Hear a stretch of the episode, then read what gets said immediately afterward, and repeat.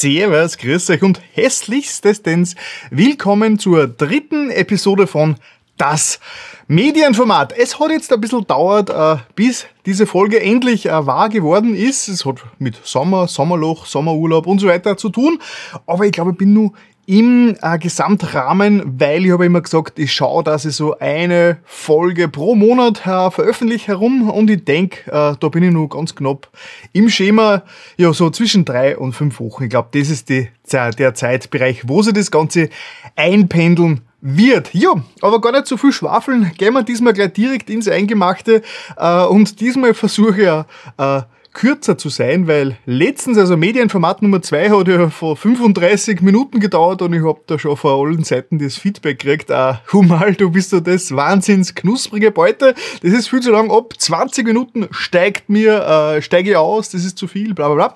Und das versuche ich heute äh, mir zu Herzen zu nehmen und äh, ich schaue mal, dass es kürzer wird, äh, aber fragen wir jetzt gleich mal den Zukunft, zumal du wie lange diese Folge eigentlich dauern wird. Diese Folge dauert exakt 29 Minuten 24 Sekunden. ja, danke Herr. Zukunft zum Aldo. Gut, dann schauen wir gleich mal in den Games-Bereich. Wer es in der österreichischen Gaming-Szene herumtreibt, äh, dem wird äh, der Nick kein Fremder sein. Der andere Nick Galustians ist sein Name. Ich hoffe, wir haben richtig ausgesprochen. Und äh, der ist Videospielesammler seit über 25 Jahren und hat eine der größten österreichischen Spielesammlungen überhaupt. Über 50.000 Spiele hat er gesammelt. Äh, und es erstreckt sich eigentlich alles, äh, beginnend vom Jahr 1972 bis zur aktuellen Generation, erstreckt sich sein ganzes äh, Sortiment und er hat einen großen Schwerpunkt auf Arcade-Platinen. Das heißt, er hat 500 Arcade-Platinen äh, im, Besitz. Also wer das nicht kennt, das sind quasi so die Eingeweide der guten alten Arcade-Maschinen. Also es ist höchst, höchst, höchst überfällig, dass sich der Mensch äh, in der breiteren Öffentlichkeit äh, zeigt, weil der ist ein Lexikon. Der Typ ist ein wandelndes Lexikon. Äh, ich habe die Ehre gehabt, dass ich ihm schon ein paar Mal äh, begegnet bin, mit ihm gequatscht habe und so, immer wieder Schriftverkehr mache. Und äh, der hat wirklich sämtliche Infos der gesamten Videospiel-History auf Abruf in seinem Kopf drin, Jahreszahlen, Daten, wirklich jegliche Details. das ist ein Experte und ich habe es bis jetzt sehr schade gefunden, dass der nicht irgendwie in der Öffentlichkeit YouTube-Kanäle macht und Jetzt ist es soweit, er hat endlich einen Kanal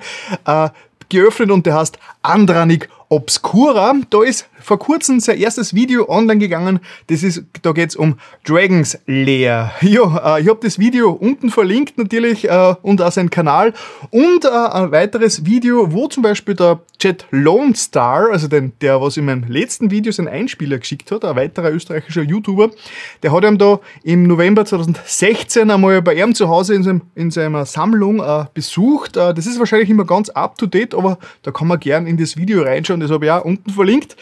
Auf jeden Fall äh, schaut's vorbei beim Nick, der braucht wirklich äh, nur genug äh, Abonnenten und äh, ja, rührt die Werbeltrommel, weil die Werbel, die Werbeltrommel, weil äh, alles, was mir auf dem Kanal da fehlt, also Fachwissen und Expertise, das findet ihr beim Nick und äh, ja, ich bin wirklich, wirklich froh, dass er jetzt endlich äh, den Kanal hat, weil das ist wirklich eine riesengroße Bereicherung für die österreichische äh, Gaming- und YouTube-Szene. Dann geht's gleich weiter munter zu einer zweiten Empfehlung. Äh, der Herr Gilbert Hangel, äh, das ist ein Stammkommentator unter meine Videos, also der ist schon lang bei mir dabei. Also der macht immer, der ist fast bei jedem Video mit einem Kommentar dabei und äh, beteiligt sich da.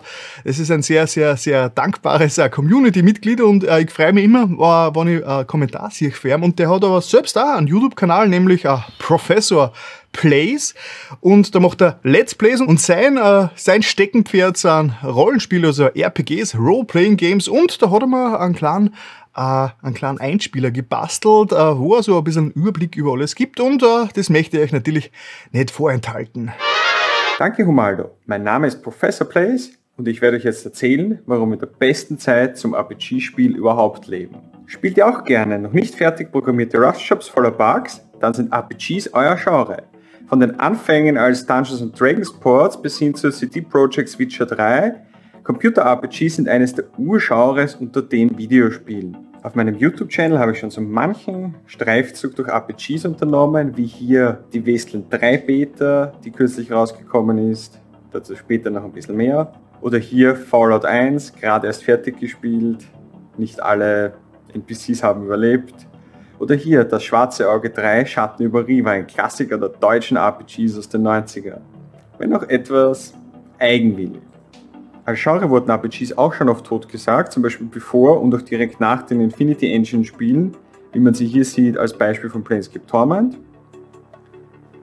Wobei das dann auch ein paar Jahre später wiederbelebt wurde, auch vormäßig. Hier sehen wir zum Beispiel Pillars of Eternity 2, auch erst relativ rezent erschienen, dass das wieder aufgegriffen hat. Ob sie jetzt gerade in sind oder nicht, ihre Spielmechaniken haben sich auch in viele andere Genres verbreitet.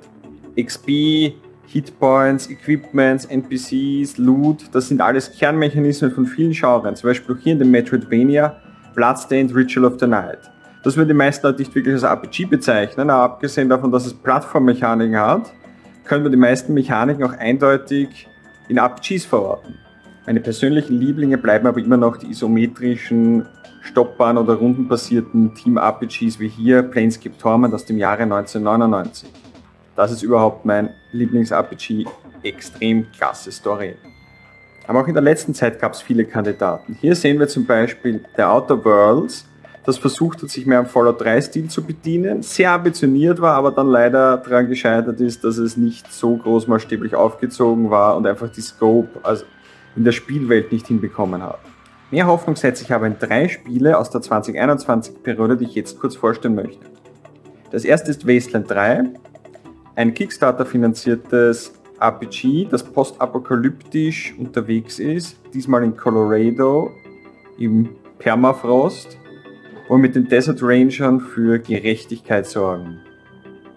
Ich habe es aber nicht weniger lieb als meinen nächsten Kandidaten, Vampire the Masquerade Bloodlines 2, der Nachfolger des Kult-RPGs von vor vielen, vielen Jahren, das damals auch ziemlich verpackt war. Hier tauchen wir ein in die World of Darkness, ein altes Rollenspiel-Setting, in dem wir die Rolle eines Vampirs übernehmen und damit das nächtliche Seattle erforschen.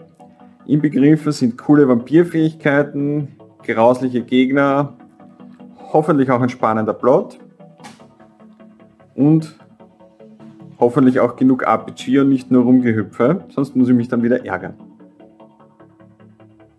Als drittes Spiel natürlich wenig überraschend Cyberpunk 2077, das sozusagen große Nachfolgeprojekt zu Witcher 3 von CD Projekt Red, bei dem wir in einer dystopischen Zukunft voll vercybert und begleitet von Keanu Reeves Abenteuer erleben werden. Da freue ich mich schon ungemein drauf und bin nicht der Einzige. Bis das rauskommt, gibt es aber auch auf meinem YouTube-Channel Professor Plays dystopische Abenteuer. Und zwar mit Fallout 2, das ich mit dem Restoration Project Mod spielen werde, das Bugs beseitigt und verlorenen Content wiederherstellt. Also schaltet mal zu, wenn euch das interessiert. Damit sage ich danke Humaldo für die Möglichkeit, mich hier zu präsentieren und noch eine schöne Episode.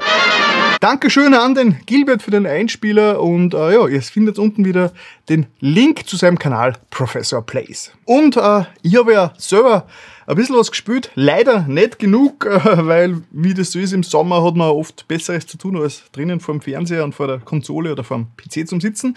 Äh, aber eins, eins ist ja ausgegangen und eins äh, bin ich sehr, sehr, sehr, sehr froh und sehr stolz darauf, dass ich über das heute reden kann. Das ist ja, der Spongebob.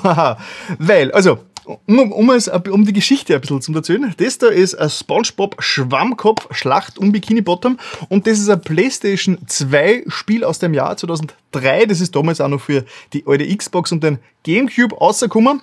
Ist ein klassischer äh, 3D Jump'n'Run Plattformer.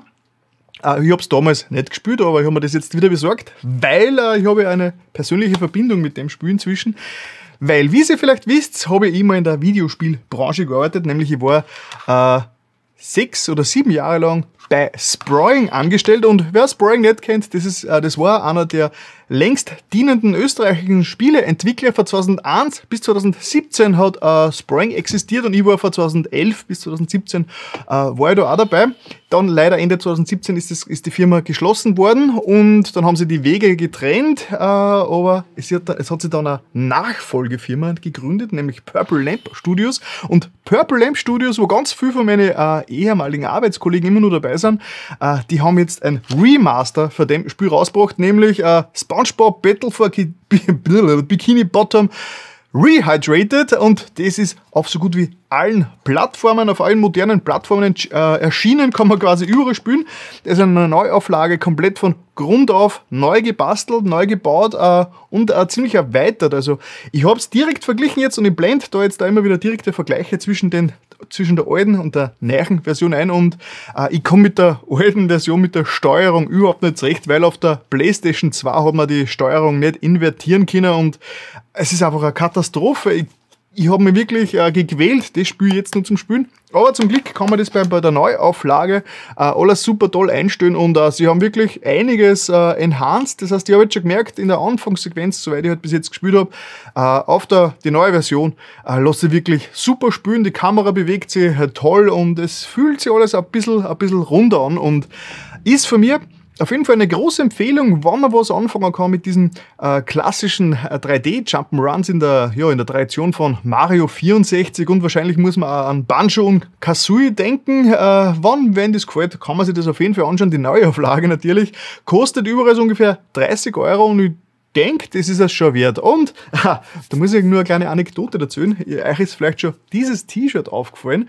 Äh, das hat mir damals bei Spring ein Arbeitskollege gebastelt, also im Auftrag von dem Team, wo ich damals gearbeitet habe, ähm, weil ich habe immer damals schon so, ich war immer so der Firmenfotograf. Ich habe auf Firmen-Events und bei Projekten immer äh, fotografiert und habe die, die Fotos da zur Verfügung gestellt. Und das war bei einer großen Firmenfeier, war das eins für die Dankeschöns, äh, was ich gekriegt habe. Und das habe ich immer sehr, sehr hoch in Ehren gehalten, das T-Shirt, und immer bei Firmen-Events angezogen. Habe ich bei der Übersiedelung äh, letztes Jahr habe ich es irgendwo äh, verloren gehabt und habe es nicht mehr gefunden. Und letzte Woche habe ich es wieder entdeckt und habe es heute, glaube ich, zum ersten Mal vor laufender Kamera und möchte mich da nochmal bedanken beim Stefan, der jetzt übrigens bei Rapcat arbeitet als Digital Artist und äh, Rapcat ist eine sehr bekannte, berühmte äh, österreichische Grafik-Zuliefererfirma, wenn man das so sagen kann und die machen Assets, Grafik-Assets für alle möglichen äh, weltbekannten großen Spiele und ja, dann großen äh, Grußnummer an den Stefan und an alle anderen, äh, die mich von damals noch kennen und die Ex-Arbeitskollegen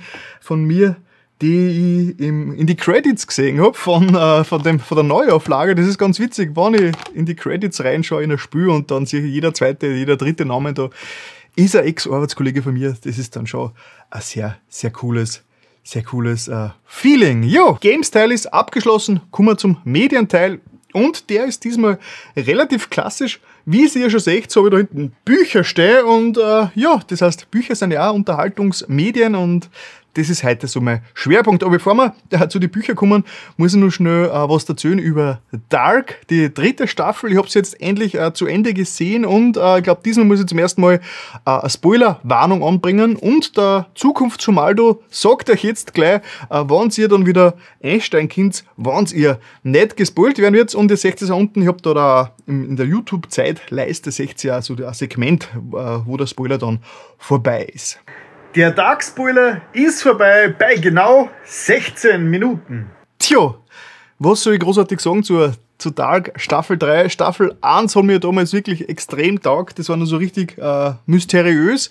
Staffel 2 war dann eigentlich auch cool, weil es äh, wirklich äh, ganz viel, ganz viel Fässer aufgemacht hat und äh, teilweise schon ein bisschen das Big Picture klarer geworden ist, um was es geht, was die Hintergründe sind und so. Und äh, der Schluss von Staffel 2, also wo auf einmal in die letzten zwei Minuten äh, quasi auch nur Parallelwelten eingeführt worden sind, war dann wirklich so ein oh mein Gott, das konnte jetzt aber wirklich ganz schön schief gehen und das hat sich damals am Ende von der zweiten Staffel auch ziemlich noch, noch äh, an den Haaren herbeigezogen. Jetzt müssen wir Parallelwelten auch noch einbauen, weil wir wollen ja richtig alles verwenden, was irgendwie cool ist.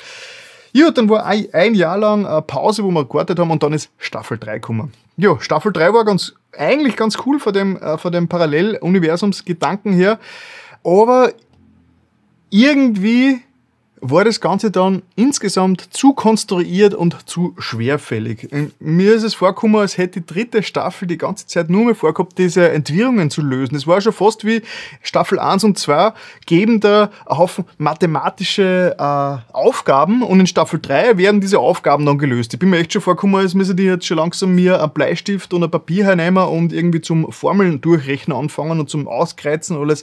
Ah, das war alles schon ein bisschen zu verkopft alles und teilweise wirklich so, so schwerfällig und hat mir dann im Endeffekt ein bisschen die ganze Lust an, an der Serie verdorben, weil manchmal ist es, glaube ich, ganz gut, wann nicht alles bis ins letzte Detail aufgedröselt wird.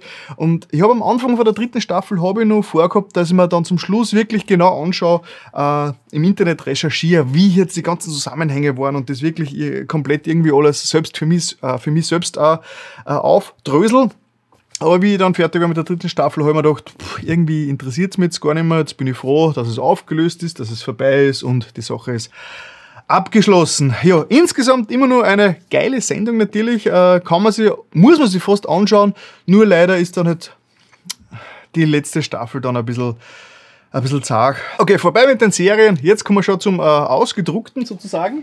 Äh, ich habe was gelesen nämlich ein Buch vom, ein Buch, ein Bühnenstück von Friedrich Dürrenmatt, nämlich die Physiker. Und jeder, der von euch ein bisschen, äh, ein bisschen gebildet ist, kennt das wahrscheinlich, weil das muss man äh, an der Schule lesen, das ist wahrscheinlich eins von den Pflichtbüchern, das man liest. Und äh, wie, wie die meisten Sachen, die man in der Schule lesen muss, hat man dann, ist man dann noch ein bisschen erneut und sagt, ah, so ein Scheiß, so ein klumpert, aber nee, nicht so. Dieses Buch, Die Physiker, ist ziemlich, ziemlich lässig, es ist rausgekommen im Jahr 1962, also ist auch schon wieder einige einige Jahre alt, äh, hat nur 90 Seiten, das heißt, das hat man relativ schnell durch, das hat man, ja, in einem Abend ist, ist durchgelesen. Äh, und das Ganze ist als Bühnenstück gehalten, das heißt, es ist in äh, Dialogen verfasst, Dialogen und Szenenbeschreibungen. Ja, um was geht es in dem Buch? Es geht darum, dass äh, in einem Irrenhaus sind drei äh, Irreninsassen drinnen, äh, die sich selbst für den, für den Albert Einstein, für den Isaac Newton und ein dritter, der sagt, er ist der, der Möbius und die sitzen in der Irrenanstalt und reden über Wissenschaft und äh, die, die, die ganzen Hintergründe davor ist, dass der, der Möbius hat äh, einen technischen Fortschritt äh, gemacht. Der hat wahrscheinlich, also es wird nie explizit gesagt, aber es geht um die Atombombe. Und der ist dann draufgekommen, dass er, äh, dass er diese, dieses Wissen, diese Atombombe kann er nie veröffentlichen, weil mit, wenn dieses Wissen in die, an die Öffentlichkeit kommt, dann ist, der, äh, ist quasi die ganze Welt in Gefahr und deswegen hat sie er als äh, selbst in die Irrenanstalt einliefern lassen und gibt vor, verrückt zu sein, damit er die Welt vor äh, ja, vor der Katastrophe, vor der Atombombe beschützt und mehr will ich eigentlich auch gar nicht verraten. Das ist als Prämisse schon mal eh schon sehr interessant. Äh, sagen wir so, das ganze Buch ja, ist zum Schluss dann äh, ziemlich, ziemlich, ziemlich aufwühlend, wenn man es dann äh, geschafft hat. Auf jeden Fall lasst euch nicht äh, von den Erinnerungen damals äh, an die Schule äh, ja, ab. Äh, Schrecken, äh, die Physiker ist auch heute, vor allem wahrscheinlich gerade, gerade heute in unserer technologisierten Welt, äh, extrem wichtige äh, Erzählung, die man sich auf jeden Fall wieder mal auffrischen sollte. Ähnlich geht's gleich weiter. Habe einen weiteren Klassiker habe ich nachgeholt. 1984 äh, ist wahrscheinlich jeden ein Begriff vom George Orwell. Äh, diesen Schau äh, Schauspieler schon gleich gesagt, diesen Schriftsteller kennt man natürlich auch von der Animal Farm, ist wahrscheinlich auch meistens in äh, der Schule schon durchgenommen worden, aber für alle, die es äh, vergessen haben oder es nicht mehr genau erinnern können, unbedingt lesen. Das ist eines der geilsten, im negativen Sinn, äh, geilsten Bücher, die es überhaupt gibt. Das Ding ist 71 Jahre alt. Also das ist rausgekommen 1949 und es ist unglaublich, äh, wie zeitgemäß das, Bu das Buch immer noch ist. Äh, wenn man es liest, also man hat nicht abschrecken lassen, obwohl es so alt ist, äh, kommt nur an ganz wenigen Stellen, äh, kommt außer dass es schon so alt ist. Das heißt, es, es konnte wirklich erst vor kurzem geschrieben worden sein. Ich glaube, das Einzige, was nicht mehr ganz zeitgemäß wirkt, sind, äh, ich glaube, die Teleschirme, also Heute würde man dazu sagen, äh, Alexa oder ein Smartphone.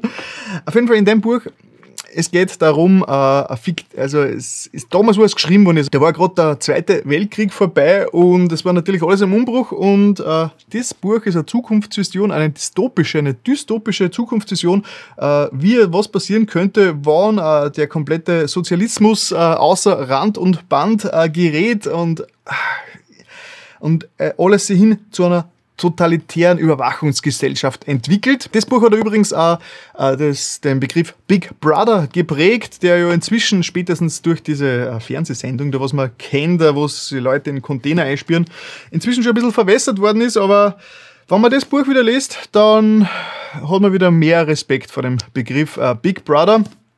Also unbedingte Empfehlung für mich. Lasst euch nicht abschrecken, dass das Ding 70 Jahre alt ist. Es lässt sich wirklich, wirklich extrem aktuell. Jo, dann habe ich ein bisschen weiter herumgekramt in meiner äh, To-Do-Liste an Büchern, was ich noch zum Lesen habe. Und da habe ich mir einmal äh, dieses Buch da gekauft. Das heißt, ich bin hier vom Hannes Ley. Da habe ich damals auf Ö1 habe ich einen äh, Bericht drüber gehört und das habe ich interessant gefunden und habe mir dann dieses Buch äh, gekauft. Damals schon, das ist rausgekommen äh, 2018, also vor, über, vor zwei Jahren. Und ich bin bis heute nicht zum Lesen gekommen und jetzt habe ich gedacht, so, wenn ich schon im äh, physikalisches, ausgedrucktes, äh, hölzernes, totes Baumbuch lesen bin. Lesen wir das mal durch, vor allem weil es äh, thematisch gerade wieder ganz gut passt, so mit Hass im Netz und so weiter. Ähm, da geht es darum, dieser äh, Hannes Ley hat eine Facebook-Gruppe gegründet damals, die gibt es heute noch, äh, die heißt ich bin hier mit Hashtag und der hat auch diesen Hashtag eingeführt und äh, der Hintergrund war, er war damals nicht zufrieden, dass diese ganzen Falschinformationen, Hass im Netz, Fake News, äh, damals hat es noch nicht Fake News Kasten oder doch? 2018, okay. 2018 war der Trump schon an der Macht, das heißt, Fake News hat schon gegeben. Ähm, er wollte da Aktion setzen, quasi, wie man ein bisschen äh, da dagegen wirken kann. Das heißt, er wollte nicht hinnehmen, dass man die Idioten, Trolle und Fake News und Verschwörungstheoretiker im Internet einfach so hinnimmt und sie ignoriert, sondern äh, er hat diese Gruppe gegründet und das ist so ein bisschen eine Aktionismusgruppe, wo quasi die Mitglieder äh, unter diesem Hashtag Ich bin hier äh, unter Newsartikel posten, falls irgendwas äh, aus dem Ruder läuft. Das heißt, die suchen immer noch tagesaktuellen Artikel auf den großen deutschen äh, News-Webseiten und waren dann wieder zum Schimpfen und zum Haten und zum Fake News und zum, zum Verleumden und das ganze Grausliche, was im Internet ebenso passiert. Wenn da was passiert, dann versuchen die das wirklich mit äh, sachlicher Moderation mehr oder weniger da einzuschränken, mit die Fakten zu präsentieren und das Ganze wieder in ruhigere Bahnen zu lenken. Weil das Problem im Internet ist ja, dass halt die, die was laut schreien und äh, wütend äh, herum äh, in der Gegend, dass die äh, meistens diese die sogenannte äh, laute Minderheit sind und alle anderen, die Vernünftigen, die ziehen sie meistens zurück und lassen die da machen und das ist, äh, schafft natürlich ein komplett verzerrtes Bild äh, von der Realität, wenn 10% äh, schreien und 90% nichts sagen, wirkt es so, es waren die 10% wirklich alle und das so ist es aber dann nicht. Wurscht. Auf jeden Fall, er schreibt, äh, der Hannes Lee äh, in dem Buch drin, äh, schildert er, wie, wie es der Gruppe gekommen ist, was sie für, was sie für äh, Aktionen gesetzt haben und äh, er geht da ganz interessant auf die Geschichte der Fake News ein und so. Also das ist jetzt nicht nur ein Bericht über, äh, über diese, über, es ist nicht nur Eigenwerbung über diese Aktion, sondern es ist auch ganz interessant, äh, wo, über, was es so über Verschwörungstheorien und die Dynamiken hinter diesen ganzen äh, Sachen oder diese leidlichen Sachen im Internet äh, zu wissen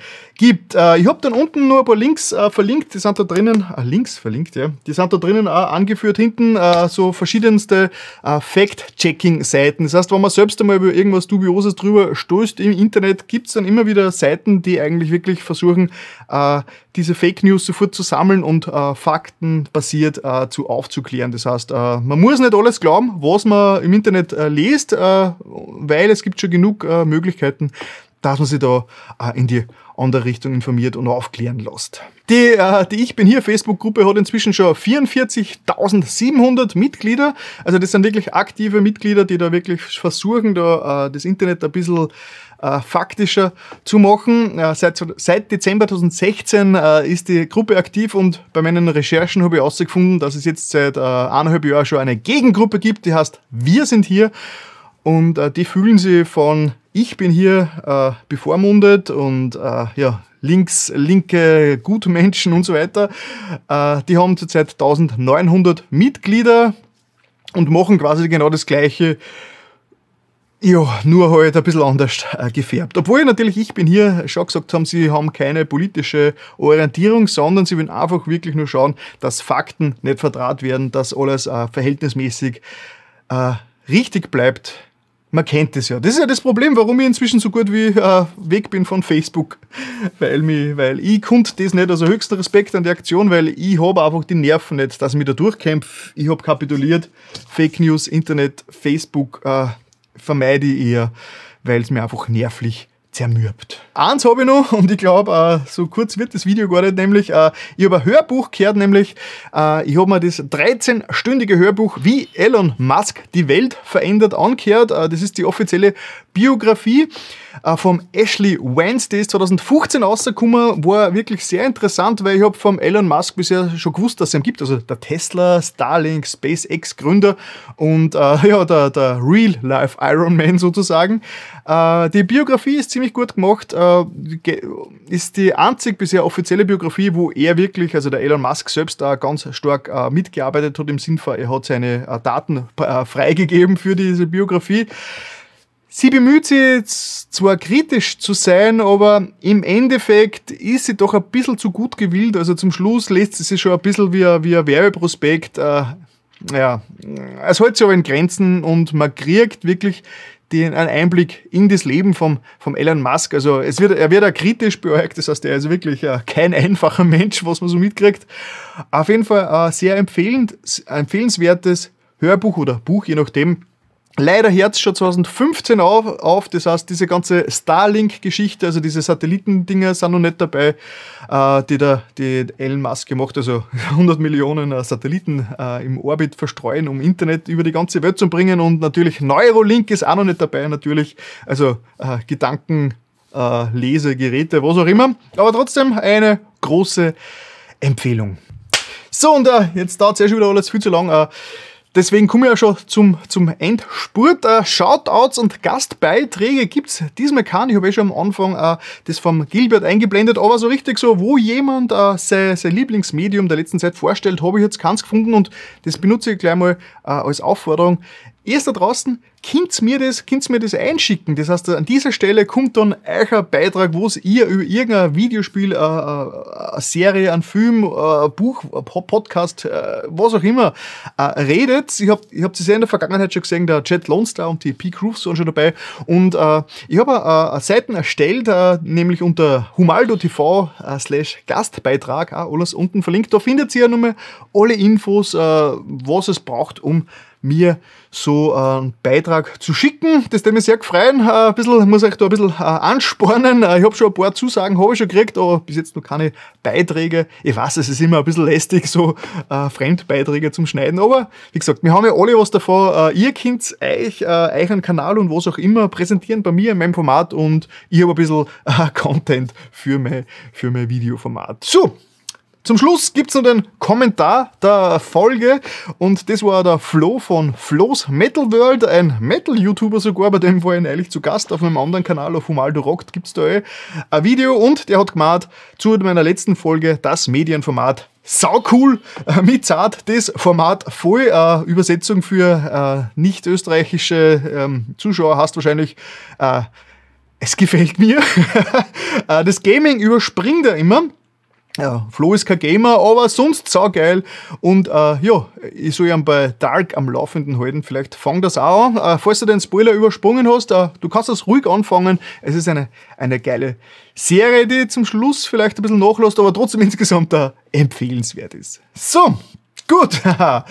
dann äh, hätten wir es endlich wieder zum Ende geschafft. Äh, und dann bedanke ich mich wieder mal hässlichst äh, bei euch, dass ihr zugeschaut habt, dass ihr mich äh, unterstützt, indem ihr meine Videos schaut. Äh, falls ihr es noch nicht gemacht habt, äh, das meinen Kanal abonnieren, das hat mir extrem gefallen. Ihr seht es schon, ich bin zurzeit auf 235 Abonnenten. Wäre geil, äh, wenn ich bis Ende des Jahres 500 schaffe. Ich glaube, das, ah, naja, 500. Oh, okay. Nein, man soll sich ja, ja Ziele setzen, aber man soll es jetzt nicht zu hoch anstecken. Ich meine, so, 500 war geil, aber ich glaube, ich bin schon froh, wenn ich bis Ende des Jahres bei 300 bin. Auf jeden Fall, äh, Dankeschön fürs Vorbeischauen. Ich hoffe, ich habe euch was äh, näher bringen können und euch hat das Ganze unterhalten. Und man sieht sie demnächst wieder irgendwo im Internet, weil man ist ja nicht blind. Viert euch.